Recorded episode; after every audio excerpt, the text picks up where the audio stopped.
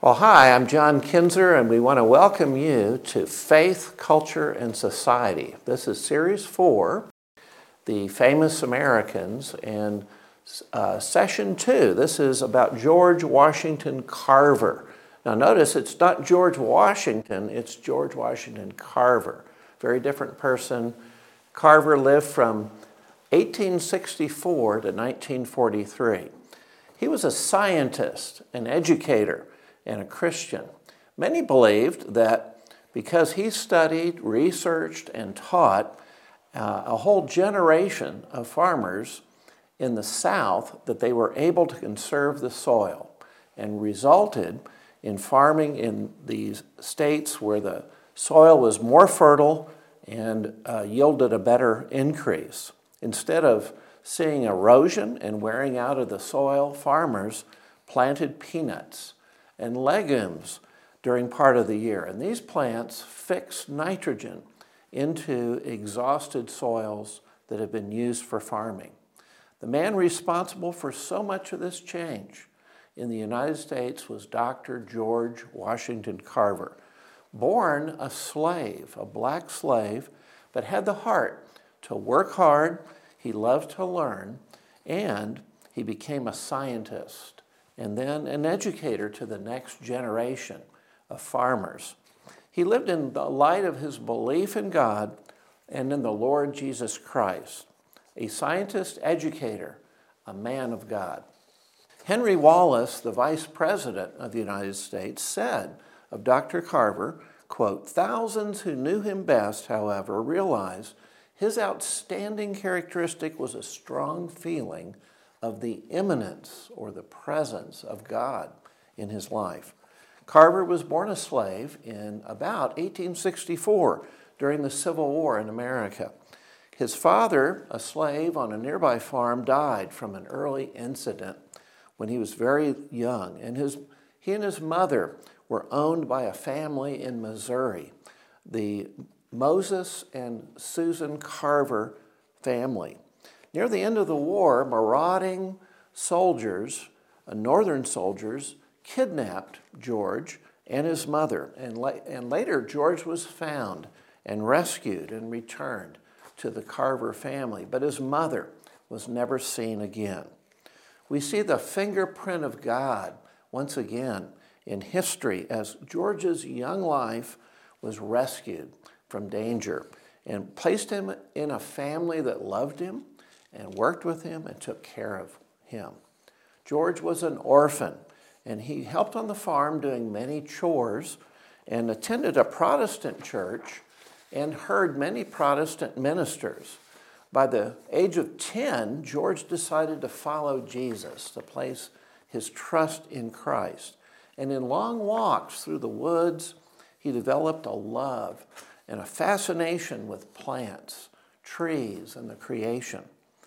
Uh, all of these really trained him and shaped him as a young man with a love of science. And it guided him in his future direction of studying plants and chemistry. Perhaps that's happened to you before as you've, as you've walked through the woods and studied. George struggled in his desire to attend school and college. At the time, there were few black students in any of the schools or colleges, and he was at last accepted to Simpson College, and there he studied art, painting, uh, botany, and agriculture. His classmates accepted him even though he was the only black man on campus. Carver later said of the students, they made me believe that I was a real human being. He homesteaded a farm in Ness County, Kansas. He planted 17 acres of corn and other vegetables, but he was always unable to find water, and a drought drove him off the land. In a letter written about this time in his life, he wrote that he had a strong sense that he was meant for a particular field of work. Quote, I realize that God has a great work for me to do, he wrote. He later attended Iowa State College, and here he uh, felt he could better serve the needs of black farmers by pursuing a degree in agriculture. These were the years of study and preparation for George. In 1896, he was invited to teach at Tuskegee Institute in Alabama. His work at Tuskegee combined a love of learning and research with his love of students. Tuskegee Institute was founded by blacks for black students. It's an all black college. And he was able to have a tremendous impact here. As he worked to uh, find ways to enrich the soil, he said, quote, I believe it can be shown by actual demonstration to a people now greatly discouraged that our soils can be built up and made more productive and thus bring about a more ideal type of prosperity and happiness. Carver would arise every morning at 4 a.m. He was an early riser. He would read the Bible and then he would seek God about what he would have him to do that day. He would sit on a favorite stump near his classroom, a tree stump, and he would listen for God's voice. Carver claimed that every idea that he ever had to experiment in the lab, he received from God as he sat on his prayer stump.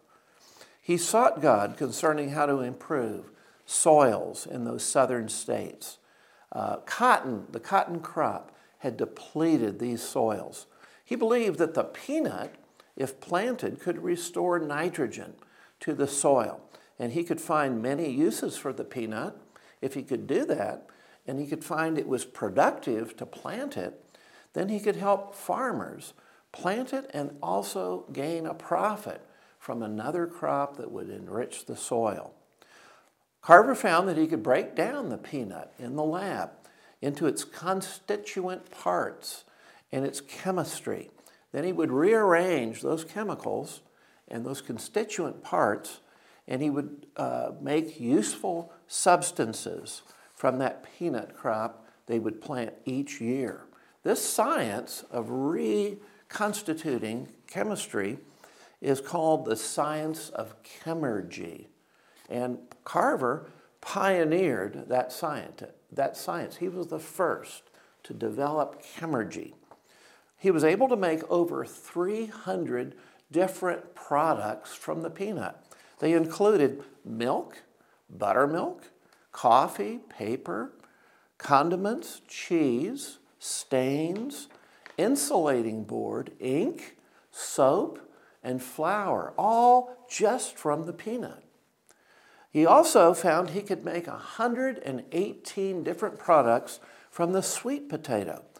He could, they would include starch, tapioca, syrup, stains, flour, vinegar, molasses, all again just from the sweet potato. Now, what did he credit his success? He said it was his relationship to Christ. He said, quote, To those who have as yet not learned the secret of true happiness, which is the joy of coming into the closest relationship with the maker and preserver of all things, begin now to study the little things in your own dooryard, going from the known to the, uh, the nearest related unknown. For indeed, each new truth brings one closer to God.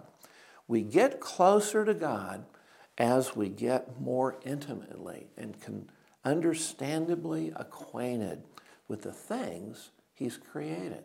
In other words, we can study the artist by his painting, his creation. By the end of his life, he helped the next generation of farmers in the South. You know, the South has a very warm growing season. It has 200 to 290 frost free days a year. And so this allowed for the planting of up to three different crops. In Henry Ford's opinion, he was a close friend of Carver. He said, In my opinion, Professor Carver has taken Thomas Edison's place as the world's greatest living scientist. His story, Carver's story, teaches us the importance of preparation for God's work in our lives. He labored hard, he labored against difficulties to go to college, to get his degree in agriculture and chemistry. Diligent preparation is vital to understand and fulfill our calling. Carver had developed the ability to learn and hear from God through many years of practice. We see God's fingerprint once again. This is what he said My purpose must be God's purpose to increase the welfare and happiness of his people. So we have scientist, educator, man of God. This was George Washington Carver. God bless you as you study.